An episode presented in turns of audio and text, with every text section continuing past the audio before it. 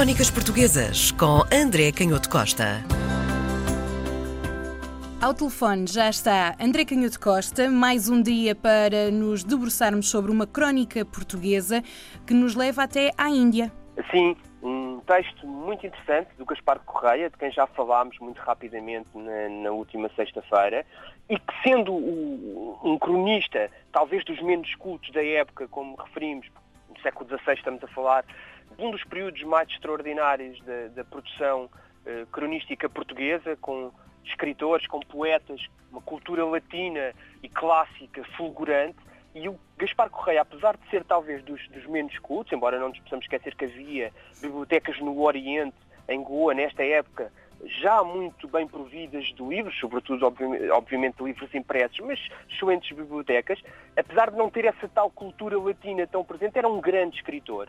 E, e nós notamos isso quando ele descreve um, a morte do, do Afonso de Albuquerque, que é uma morte trágica. Nós sabemos que a presença dos portugueses no Oriente era uma presença controversa já na época, hum. com muita violência, eh, obviamente de conquista, também com, com, com muito lucro comercial, embora por vezes fosse difícil fazer essas transações. Não, não, nos podemos esquecer que os povos daquelas regiões que vendiam a, a, a pimenta e as especiarias aos portugueses também tinham sua, os seus interesses e sabiam protegê-los e, portanto, muitas vezes misturavam coisas na pimenta ou molhavam-na porque ela molhada era muito mais pesada e, portanto, ganhavam muito mais dinheiro e os portugueses eram assim enganados. enganados. Mas, bom, um, com, com, uma certa justiça, não é? Estávamos em exatamente. território ocupado.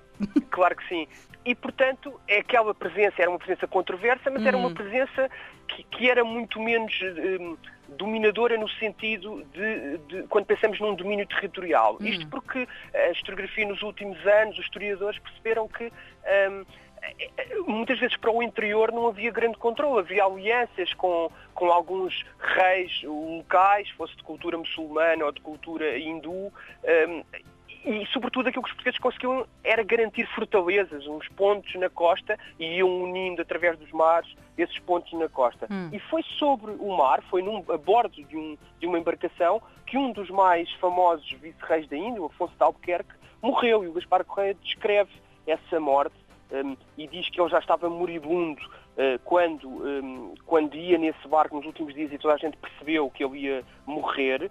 E, e de qualquer das maneiras, o Afonso de Albuquerque proibiu que se fizesse o leilão do seu fato, como era normal, porque estamos a falar de uma época em que não era assim tão comum ter dinheiro para comprar uh, uh, roupas tão caras como aquelas que os vice-reis usavam, mas ele proibiu porque as calças dele, pelos vistos, uh, estavam rotas e, portanto, não queria passar pela vergonha de que toda a gente descobrisse que o vice-rei da Índia okay. andava com as calças rotas. Isto dá o mote, é interessantíssimo este pormenor destacado pelo Gaspar Correia, e dá o mote para um, a tragédia, no fundo, que é a morte de, do Afonso de Albuquerque, porque ele cruza-se já moribundo com um outro navio, uma fusta que vem de Goa para Shaul, e pergunta notícias de Portugal e fica a saber que vem para o governador um, um homem chamado Lobo Soares e vários capitães de Fortaleza de quem ele tinha, eh, como vimos a semana passada, de quem ele tinha informado eh, para a corte eh, com um parecer muito negativo.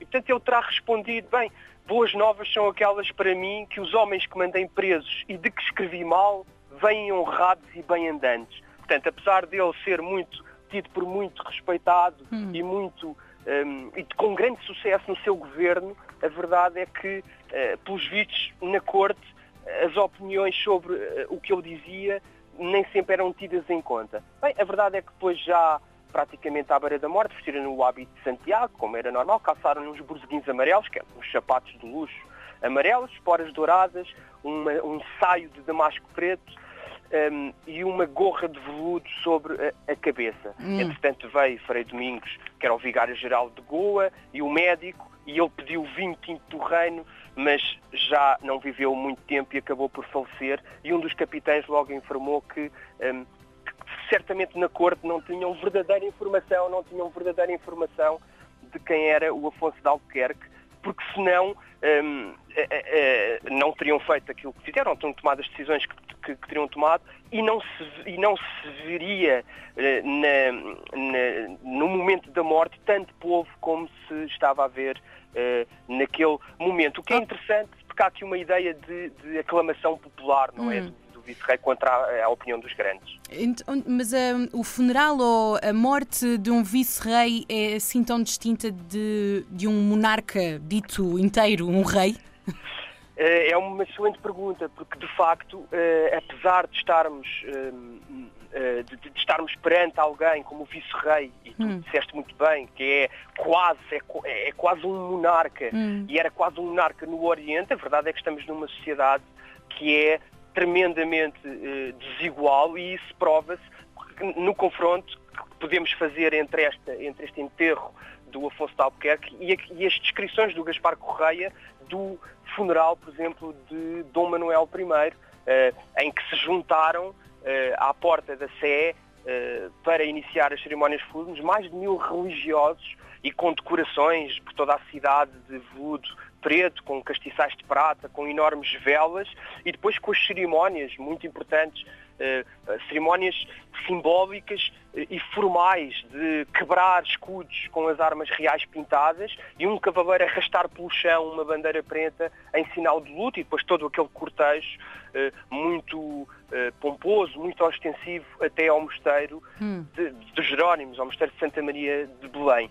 Mas na época a verdade é que, que muitos dos, dos, autores que depois pensaram sobre os enterros dos, mesmo dos monarcas, um, acabaram por fazer uma, uma reflexão que talvez fale ainda aos nossos ouvidos nos dias de hoje, que é a forma como, perante a morte, nós nos lembramos uh, que aquilo que levamos uh, deste mundo, uhum. aquilo que o mundo nos dá, é uma, uma, uma verdade uh, muito intemporal que é o passar do tempo e, portanto, a ideia de que apenas nos lembramos das coisas enquanto as temos diante dos nossos olhos. E muitas vezes é assim também com as grandes figuras da história, que com o tempo eh, vão caindo no esquecimento. Crónicas Portuguesas com André Canhoto Costa.